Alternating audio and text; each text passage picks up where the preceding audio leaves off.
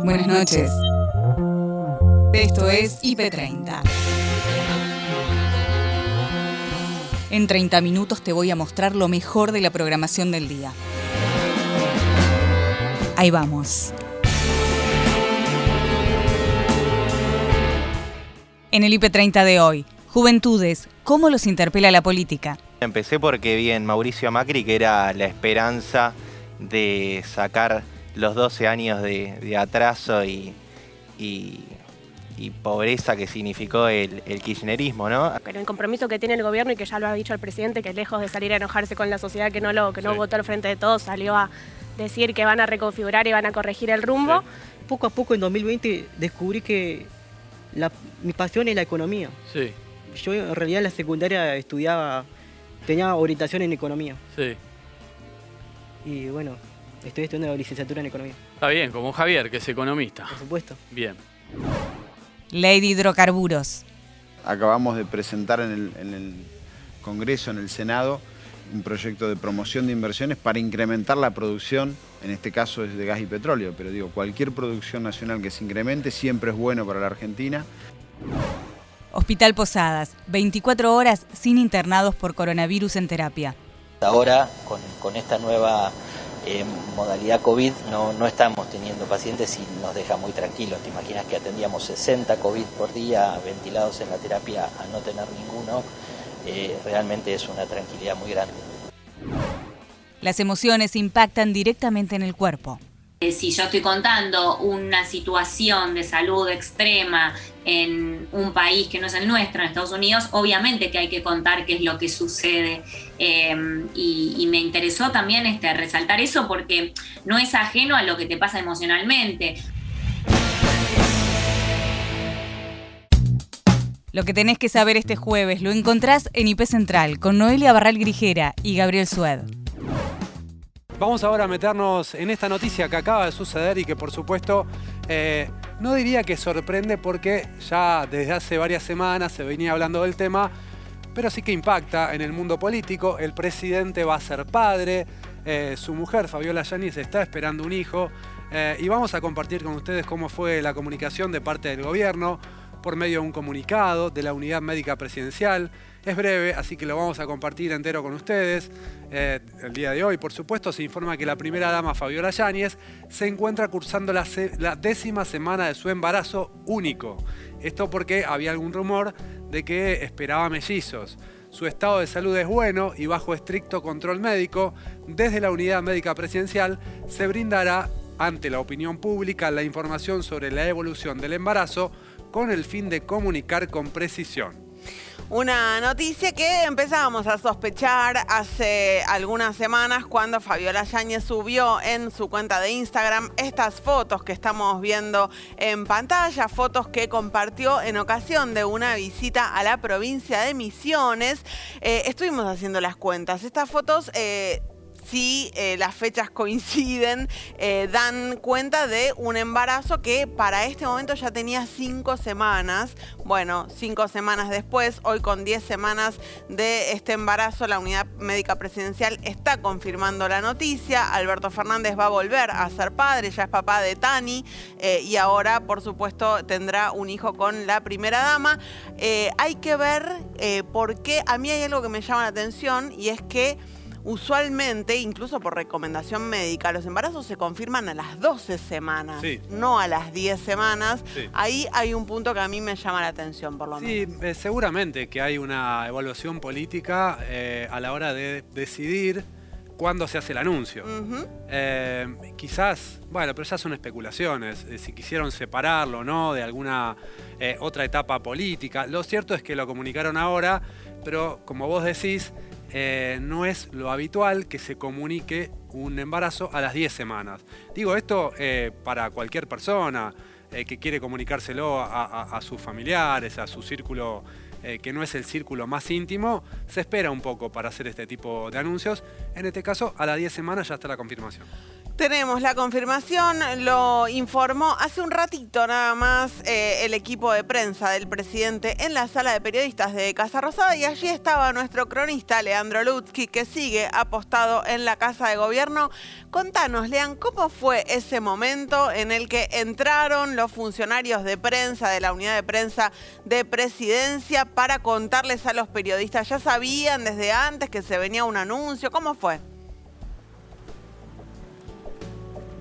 Sí, no, en verdad, eh, aproximadamente una hora antes de que se diera a conocer eh, este, este anuncio sobre el embarazo de la primera dama, Marcelo Martín, sí, el subsecretario de prensa, le comunicó sí, a los periodistas acreditados en la Casa Rosada que eh, iba a comunicar un anuncio. No dio mayores detalles, el hermetismo era total y empezaron los interrogantes. Pensamos que podría tratarse de un anuncio vinculado a la batería de políticas en materia económica que el gobierno viene anunciando en las últimas horas. Recordemos que hoy también se anunciaron cambios en el impuesto a las ganancias, que se están debatiendo posibles modificaciones con respecto a las jubilaciones, a las asignaciones sociales y de pronto se dio esta noticia ¿sí? sobre el embarazo que ya lleva 10 semanas en curso. Ana Sicilia y Nacho Corral actualizan la información del día. Ingresó en el mes de julio en la Cámara de Diputados un proyecto de ley de la mano de Gisela Marciota junto con la Federación del Deporte Universitario Argentino, la FEDUA, para llevar adelante este programa nacional de la doble carrera e impulsar y tratar de facilitar en este contexto el trabajo de las personas que quieren hacer una carrera deportiva profesional y a la vez tener una carrera universitaria. Y a propósito que mencionas, ¿no? La Federación del Deporte Universitario Argentino, tenemos a su presidente en línea, Emiliano Ojea, que es parte también de este trabajo mancomunado junto con la diputada Gisela Marciota. Eh, Emiliano, bienvenido a IP Noticias tarde a tarde. Ana Sicilia te saluda y Nacho Corral. Hola Ana, hola Nacho, un gusto poder hablar con ustedes, un saludo para, todo IP Noticias. La verdad que es, un reconocimiento al esfuerzo que venimos haciendo desde las universidades nacionales y desde la federación para que todas y todos nuestros deportistas eh, y los jóvenes de la Argentina tengan un proyecto de vida de la mano del deporte y la educación. Yo creo que la diputada nacional Gisela Marciota vio en este programa que se venía impulsando desde la federación en conjunto con las federaciones deportivas y las universidades nacionales una posibilidad de convertirlo en política de Estado, que, estamos muy cerca, que el proyecto fue acompañado con 18 firmas y que lo que va a permitir es la movilidad social ascendente en, la vida de, miles de jóvenes a lo largo y ancho de todo el país. Fernando, en ese sentido, uno de los... Eh, Emiliano, perdón. ¿eh? ¿eh? Emiliano, ah, perdón. Dijimos Emiliano. y entré la duda porque bien Claro, porque leíamos Fernando, sí, perdón, leí Fernando, Emiliano. Eh, perdón, eh, Emiliano, en ese sentido, en los Juegos Olímpicos vimos uno de los grandes referentes, el, el Chaparretegui, que alcanzó distintas medallas en los distintos Juegos Olímpicos en el último tiempo, que decía, el deporte es fundamental para no solamente sacar eh, campeón de los Juegos Olímpicos o de lo que sea y tener reconocimiento nacional de los distintos equipos, sino, como decías vos, un trabajo social para llevar adelante esto. ¿Cuáles son las claves para que esto pueda ocurrir? Es decir, ¿qué propone el proyecto para que esto se haga efectivo y no quede como siempre en ideas que por ahí son mucho más utópicas y que llevarlo a la realidad siempre termina siendo complicado? En principio les cuento que eh, FEDUA lo está llevando a la realidad ya, que, Argentina tiene un sistema universitario único en el mundo, basado en su gratuidad universitaria, en su federalismo, eh, en, ese proyecto que, que, siempre pensó en la movilidad social ascendente de nuestro país. Entonces, al tener universidades en cada centro urbano, ustedes saben muy bien que en el año, entre el año 2013 y el 2015 se generaron más de 17 universidades nacionales en los mayores centros urbanos de la Argentina. Hoy cada provincia tiene una universidad nacional pública, gratuita y de calidad, eso permite que, accedan muchísimos y muchísimas deportistas. El trabajo que venimos haciendo e impulsando tiene que ver con que muchas universidades en sus consejos superiores aprobaron el programa doble carrera y tienen un acompañamiento específico para que cuando tienen que hacer su carrera deportiva con un calendario deportivo específico, ya sea de competencias internacionales, nacionales o provinciales, la, universidad le contemple algunas cuestiones de flexibilidades o los pueda apoyar con algún tipo de beca. El programa lo que va a hacer es buscar esto que viene empujando la FEDUA con, las universidades nacionales, institucionalizarlo y convertirlo en una política de Estado que acompañe también con el apoyo de becas, con, el, con, políticas concretas de la Secretaría de Deportes de la Nación y desde el Ministerio de Educación de la Nación, para que el Estado, cuando cambien las políticas, le, dé continuidad a estos deportistas que quieren hacer este, una carrera profesional el día que se retiren del, deporte, ¿no? Es, es, fundamental para la formación integral de las personas y, bueno, para un futuro mejor. Estamos formando mejores este, ciudadanos y, deportistas en nuestra Argentina si logramos que cada vez se incorporen más. Los precios de los alimentos duplicaron los aumentos de los salarios. Pedro Bucetti, titular de DEUCO, Defensoría de Usuarios y Consumidores, conversó con Maxi sobre cómo nos afecta.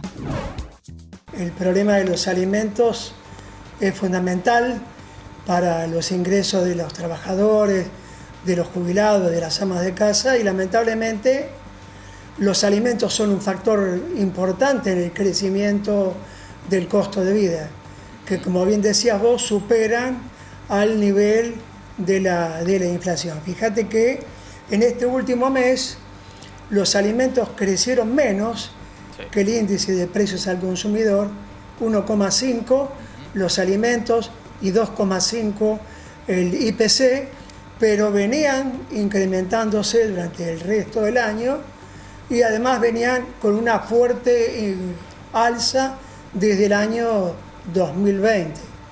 Tanto es así que el aumento de los alimentos en un año supera al índice de inflación. El escenario es más que preocupante porque, como bien decías vos, los niveles de pobreza y de indigencia son altísimos, en realidad serían inaceptables en una sociedad que está en una situación normal. Lamentablemente hemos pasado 17, 18 meses de la pandemia donde la actividad cayó por el aislamiento social. Venimos de un proceso económico de los últimos cuatro años del gobierno anterior que dejó un altísimo endeudamiento que tiene que hacer frente el actual gobierno. Y lamentablemente en este contexto nosotros decimos que las políticas públicas que se han implementado para controlar los precios no han dado resultado. ¿Y qué faltó? Y se han abandonado. ¿Qué faltó, por ejemplo? ¿Faltó eh, apuntalar los controles en los supermercados, en los comercios de barrio? ¿Qué es lo que faltó para contener los precios? Bueno, mira, hasta enero de este año, 2021, funcionó el programa Precios Máximos. Eso funcionó desde febrero del año 2020, prácticamente por un año.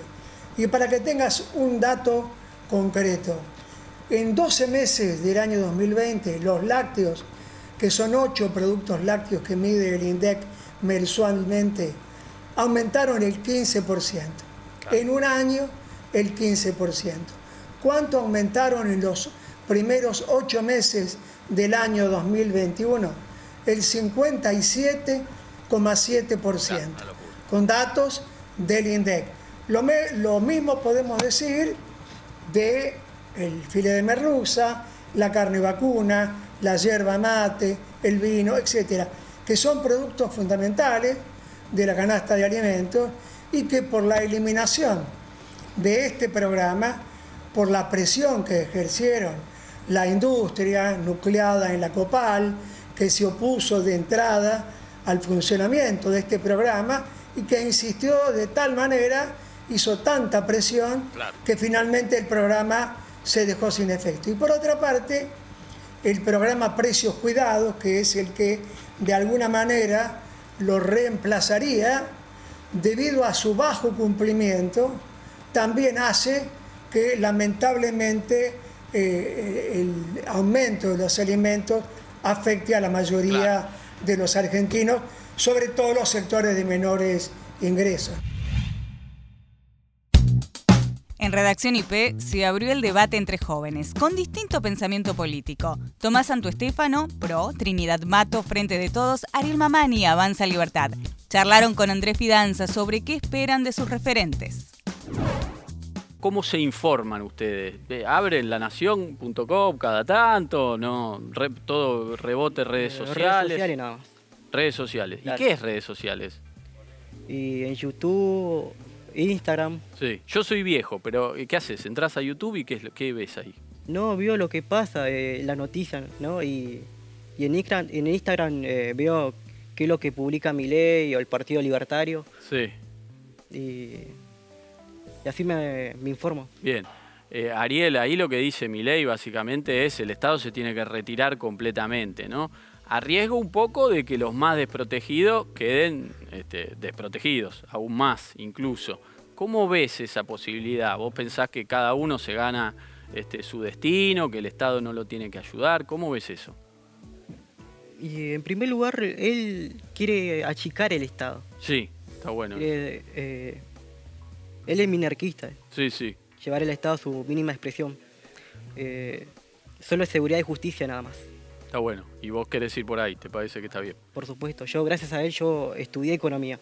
Porque yo, en realidad, yo de chico siempre me gustó la informática, ¿viste? La computadora. Sí. Y yo siempre decía, voy a estudiar eh, ingeniería en informática. Sí. Y bueno, llegó el tema de la cuarentena y me puse mal porque no, no podía hacerlo presencial. Y virtual yo no entendía nada. Sí. Y, y, de poco a poco en 2020 descubrí que la, mi pasión es la economía. Sí. Yo en realidad en la secundaria estudiaba, tenía orientación en economía. Sí. Y bueno, estoy estudiando la licenciatura en economía. Está bien, como Javier, que es economista. Por supuesto. Bien, bueno, Tomás, eh, hablemos un poco de Milei también, ¿no? Que este, tiene una afinidad, tiene una onda con tu, jefa política, digamos, que Patricia Bullrich. Hay una, una afinidad ideológica. ¿Cómo la ves? ¿Te tienta un poco Milei? ¿Te parece demasiado? Me tienta. A veces algunas maneras de, hablar, viste, como que no, no, no me terminan de cerrar, pero... Bueno, la reta no lo trató muy bien, convengamos. Claro, no, bueno, en esas cosas digo, bueno, es un poco, viste, el personaje que es él, que evidentemente le sirvió porque ha llegado a todos lados, digamos. Creo que va a empezar un proceso en el que se va a empezar a moldar un poco más a, lo que es la política, pero me gusta, la verdad, las ideas que tiene. Hace falta ver cómo las plasma en la matriz argentina, ¿no? Eh, que ahí me parece que Juntos por el Cambio puede ser la herramienta para empezar a meter esas ideas. Eh, bueno, con Patricia Bullrich, si tiene afinidad a mi ley, para empezar a darle formas a esas ideas en la matriz argentina, con la pobreza y la desocupación que hay. Me imagino que vos no compartís. No, en absoluto. En, estás medio de visitante acá. Contanos un poquito por qué te parece en todo caso un peligro, Milei, o no sé, calificarlo vos. No, no, un peligro no, no, no creo que haya que tener... Milei y Patricia Burrich, ¿no? No, por supuesto. Bien. Particularmente con Milei, yo lo que, lo que me parece es que bajo ciertas ideas y cierta noción de libertad se esconde una noción muy grande de impunidad. Esta, esta cuestión que decíamos de las formas, de los modos, del personaje. Yo no sé si tiene tanto que ver con eso. Para mí hay una disputa un poco más profunda que tiene que ver con eso, con el sentido de la libertad eh, y, de la contracara de, de, quien profundiza esa noción de que yo puedo decir ahora lo que quiera, de la manera que quiera, y no me importa qué te pasa a vos con eso, eh, hay una contracara a eso que es, eh, quienes pensamos que libertad para mí, que se joda el resto, no es libertad. Entonces, eso aplicado a todos los, los, aspectos de la vida, digo, entender a las personas como personas, sino como números, entender que la libertad son cuestiones y nociones que se tienen que construir de manera colectiva, democrática, civilizada sobre todo, porque... si no, no, no hay futuro posible. Bien. El secretario de Energía de la Nación, Darío Martínez, visitó los estudios de IP Central, donde explicó en qué consiste el nuevo proyecto de ley de hidrocarburos que impulsó el Ejecutivo. Acabamos de presentar en el, Congreso, en el Senado, un proyecto de promoción de inversiones para incrementar la producción, en este caso es de gas y petróleo, pero digo, cualquier producción nacional que se incremente siempre es bueno para la Argentina. Por supuesto que si además esa producción tiene posibilidad de exportación, además de ser bueno para los puestos de trabajo, además de ser bueno para las pymes, para la industria, en este caso de, la promoción de inversión de hidrocarburos para las provincias que van a percibir regalías, también es bueno para las arcas del Banco Central de la República Argentina, porque al poder tener saldos exportables eso fortalece las arcas. Así que digo, son dos noticias totalmente contrarias. Eh, pero lo que necesita la Argentina es producir más, tener argentinos y argentinas que puedan trabajar y a su vez garantizar el autoabastecimiento energético y si además de eso logramos saldos exportables y conseguir divisas. Darío, esta decisión... Una, de cal y una de arena. Claro, este proyecto que acaban de presentar, nos das la noticia, en el Senado, eh, de promoción de inversiones hidrocarburíferas, eh, es eh, estructural, diríamos, para el desarrollo argentino, por un montón de cuestiones. Eh, pero es un poco alejado de la gente, ¿no? ¿Por qué sería algo importante? Si nos podés hacer un ABC para que entendamos de qué se trata este proyecto. Sí, es un régimen de promoción de, inversiones y lo que busca es, primero, garantizar el autoabastecimiento. Si logramos garantizar el abastecimiento, por ejemplo en gas, dejaríamos de importar, de traer barcos. Eso es no solamente energía que se paga en dólares, sino que es mucho más cara que producirlo en la Argentina con trabajadores argentinos, con pymes argentinas que se suman al proceso de producción, con industria argentina que produce los bienes necesarios y esa industria está distribuida a lo largo y ancho de nuestro país. No es solo las cuencas productoras, porque mucha de esa industria está en el conurbano, está en Santa Fe, está en Córdoba, que genera los bienes necesarios. Eh, con lo cual digo, ahí hay un círculo virtuoso. Ahora, por supuesto que estamos hablando de un proceso de mediano y largo plazo. Y los problemas de Argentina hoy pasan más por los problemas que tenemos para llegar a fin de mes, por los problemas que tenemos para resolver, además de una pandemia que nos tiene angustiados. en una pandemia hay angustia e incertidumbre, son dos cosas muy complejas. Angustia porque todos nos ha pasado algún familiar, un conocido, un pariente, o solamente un argentino, una argentina que se contagie o que hayamos perdido. Eh, y, estamos angustiados porque eso está pasando. Y la incertidumbre es de no saber cuándo termina, porque eso es otro proceso. Si bien estamos en un esquema ya ir con, la vacunación, de estar más tranquilos, un poco más seguros, pero la verdad que en un esquema de, esos problemas, venir a hablar de mediano y largo plazo en un proceso de inversión de, hidrocarburos es bastante difícil, pero sí te puedo hacer una relación directa de que va a haber un beneficio concreto. Primero, ya el hecho de no importar energía es más barato, con lo cual no impacta en el esquema eh, en cuanto a los costos. Eh, segundo, todo el círculo virtuoso de generar empleo, como te decía, estos con los trabajadores adentro. En vez de estar suspendidos, están en los equipos perforando. Y generando además, en el caso de, de gas puntualmente, bueno, más producción de gas para que todos los argentinos tengan la misma calidad y cantidad de servicio, viva frente al obelisco o viva a miles de kilómetros al mismo, nos merecemos tener el mismo servicio. El director del Hospital Posadas, Alberto Maceira, conversó con Agustín y Rocío sobre el alivio de no tener por 24 horas pacientes internados en terapia por COVID. En la terapia intensiva no hay ningún paciente con COVID, esto fue lo que, lo que comunicamos y la verdad que fue muy, muy bueno el día de ayer cuando eh, se, dio el último alta y, nos quedamos tranquilos y fue el último negativo, así que nada, estamos muy contentos, todo el sistema está muy contento, la terapia intensiva está muy contenta, los, profesionales de la terapia, el resto del sistema de salud está muy contento por esto porque digamos fue eh, el 8 de marzo tuvimos nuestro primer, nuestra primer paciente internada por COVID y hasta hoy fue continuo, eh, así que nada, nos hace respirar un poquito distinto esto de, no tener COVID en terapia intensiva. Bueno, compañeros, ya los escucha entonces aquí el director del Hospital Posadas. ¿Cómo te va, Alberto? Agustina Díaz te saluda. La verdad es que... ¿Cómo te va, Alberto? Es sin duda ¿eh? una buena noticia. ¿Te imaginabas que para esta época ya estarían sin internados en terapia intensiva en el Posadas? No, eh, nosotros veíamos con, mucho optimismo el, tema de, la gran campaña de vacunación y, la, digamos, la baja de casos que veníamos teniendo en el hospital, pero creíamos que todavía septiembre iba a ser un mes complejo con, muchos pacientes internados. La verdad que ha sido una, muy grata sorpresa eh, el haber encontrado casi sin, pacientes en el hospital y fundamentalmente también nos deja muy tranquilo la, la, gran baja que tuvimos en la consulta. Digamos, nosotros teníamos eh, más o menos 300, 350 consultas por día en el consultorio respiratorio de COVID y hoy tenemos mucho menos que 30, digamos. Así que la verdad que todo esto nos hace ver el panorama con muchísimo más optimismo. Alberto, para tomar dimensión ¿no? de lo que significan estas 24 horas sin internados en terapia intensiva, por lo menos por eh, coronavirus, en el pico de la pandemia, ¿con, cuántos pacientes tuvieron que, trabajar simultáneamente? 60 pacientes por día con eh, asistencia respiratoria mecánica y COVID. Digamos, esto por eso realmente la terapia está igual, digamos, llena de pacientes, pero son pacientes que nosotros eh, veíamos ya en la prepandemia, digamos. Eh, Más cerca del micrófono.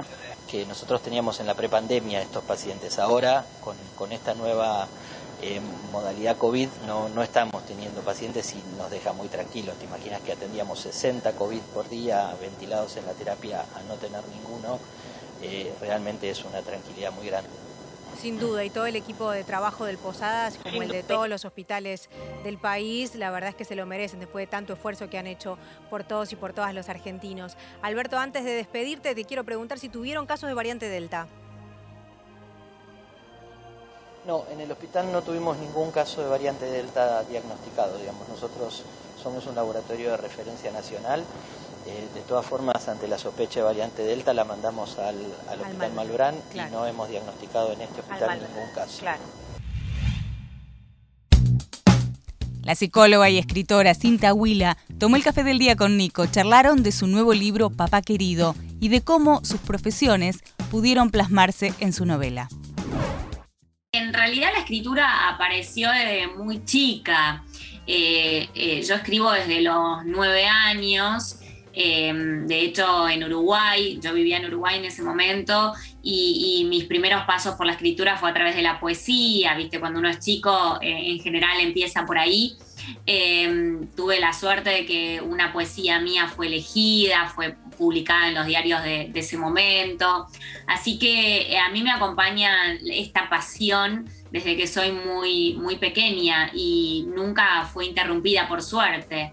Em, así que te diría que fue lo primero en mi vida, la escritura. Después viene todo lo demás. Claro, después viene lo demás. Vos sabés que ayer me alcanzaron tu libro y lo empecé a leer a la tarde. Todavía no lo terminé, te confieso, pero no puedo soltarlo porque es muy atrapante. La historia de esta mujer que tiene que viajar a Estados Unidos porque sabe que, que su padre está en las últimas, ¿no? Como quien diría. Y lo que me parece interesante, primero es como un vínculo íntimo o, profundamente personal, como es el de una hija o un hijo con cualquiera de sus padres, también puede tener resonancias universales. ¿Tenías eso en mente cuando empezaste a escribir la novela, Cintia? Sí, vos sabés que, eh, Nico, yo escribía, hasta este momento, escribía novelas históricas. Y, la verdad es que tenía ganas de ir por algo más existencial y en realidad todo lo existencial o lo intimista eh, tiene resonancia en lo universal. Em, y la verdad es que tenía ganas de explorar emociones para que las lectoras o los lectores pudieran identificarse eh, si bien, si, no necesariamente con una historia en sí, sino con algunas eh, cuestiones emocionales que le puedan pasar a algunos personajes en determinados momentos de la vida. Y yo creo que la relación entre eh, padres e hijos tiene tintes que, puede, digamos, resonar en la vida de, todos, ¿no? Sí, tal cual, y, se proyectan a lo, a lo universal. Digo, hoy justamente se cumple un nuevo aniversario de la muerte de Freud el hombre que de alguna manera marcó un norte ¿no? en la interpretación de esos vínculos. Entonces, este, bueno, es el hombre que inventó que la culpa de todo la tiene mi vieja. Así que es así siempre. Pero lo que digo es, este, ¿cuánto de tu formación como psicoanalítica se ha colado en la escritura de esta, de esta novela, Cintia? La verdad es que mucho, eh, si bien por supuesto no es una novela psicoanalítica per se, em, no puedo dejar de lado eh, las cuestiones psicoanalíticas a la hora de crear los personajes, porque me interesa mucho em, describir qué sienten y por qué lo sienten, ¿no? Cómo vivieron, eh, qué les pasó. Eh, sobre todo en la relación de padres e hijos. Nosotros sabemos que los adultos iremos por la vida amando eh, y tratando de construir vínculos y amando y sufriendo, ¿no? Eh, con relación a cómo nos criaron, a las marcas de amor, de dolor que han quedado, digamos, estampadas en nuestros primeros años, con las vivencias infantiles. Con lo cual, eh, esto sí, eh, a la hora de armar un personaje y de construir eh, toda la vivencia y la emoción de ese personaje, me interesa saber cómo vivió, qué le pasó, qué registro tiene de las cosas traumáticas que le sucedieron. aunque eso después, Claro, perdón, aunque eso después no esté en el texto, pero vos como, como demiurga, digamos, como creadora de un universo, lo tenés que saber. Exactamente. Jueves de cine, el director de Carnaval, Juan Pablo Félix, conversó en imagen positiva sobre su primera película.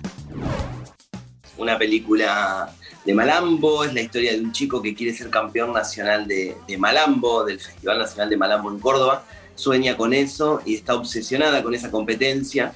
Y tres días antes de tener esa competencia, eh, tiene la inesperada visita de su padre, un pirata del asfalto que viene y irrumpe en la vida de este, de este chico y lo desordena de alguna manera. Es una historia de amor y desamor entre un hijo y un padre. Y como vos decís, eh, sí, es un folclore tradicional porque el sueño de este chico, que es un chico del norte, de Jujuy, eh, es ser campeón nacional de Malambo en el Festival de Laborde, que es un festival que existe, y que es un festival donde se hace un Malambo de alto rendimiento y un Malambo tradicional. Eh, así que fue una gran aventura hacer esta película, principalmente porque el protagonista de la historia tenía que ser un niño que emocione en el escenario, que baile de manera increíble, y, no podía ser un actor, sino que tenía que ser un bailarín. Así que fue un gran desafío salir a buscar a Martín López Lassi, el actor que interpreta este personaje, eh, para que se ponga al hombro una película en la que estuvo como cuatro o cinco años en todo el proceso. Impresionante, Juan Pablo, porque aparte era muy jovencito de verdad cuando fue parte de la filmación. ¿no? Estamos hablando de un adolescente llevando adelante este personaje y además, bueno, mostrando su destreza, por supuesto. Pero quería preguntarte sobre ese cruce entre el malambo eh, como expresión artística pero además ese drama familiar y esa especie de thriller que en un momento eh, aparece, ¿no? ¿Cómo, ¿Cómo, fue que encontraste esa historia para darle marco eh, a, la historia de este joven específicamente? Mm, sí, la verdad es que como, como, como, decís vos, es verdad, la película es una fusión de géneros cinematográficos, una película que es un cuento, es pura, pura ficción eh, para contar este, este camino de, de, de, coming of age, de crecimiento de este niño. Eh, y es un drama familiar que mezcla el thriller, por el momento el musical, el viaje. Eh, y al ser mi primer película, creo que está cargada de muchos recuerdos de, mi adolescencia, de tanto de películas que me gustaban como de mi propia vida personal. De la misma manera que, que baila el, protagonista en la película, yo también bailaba cuando era chico.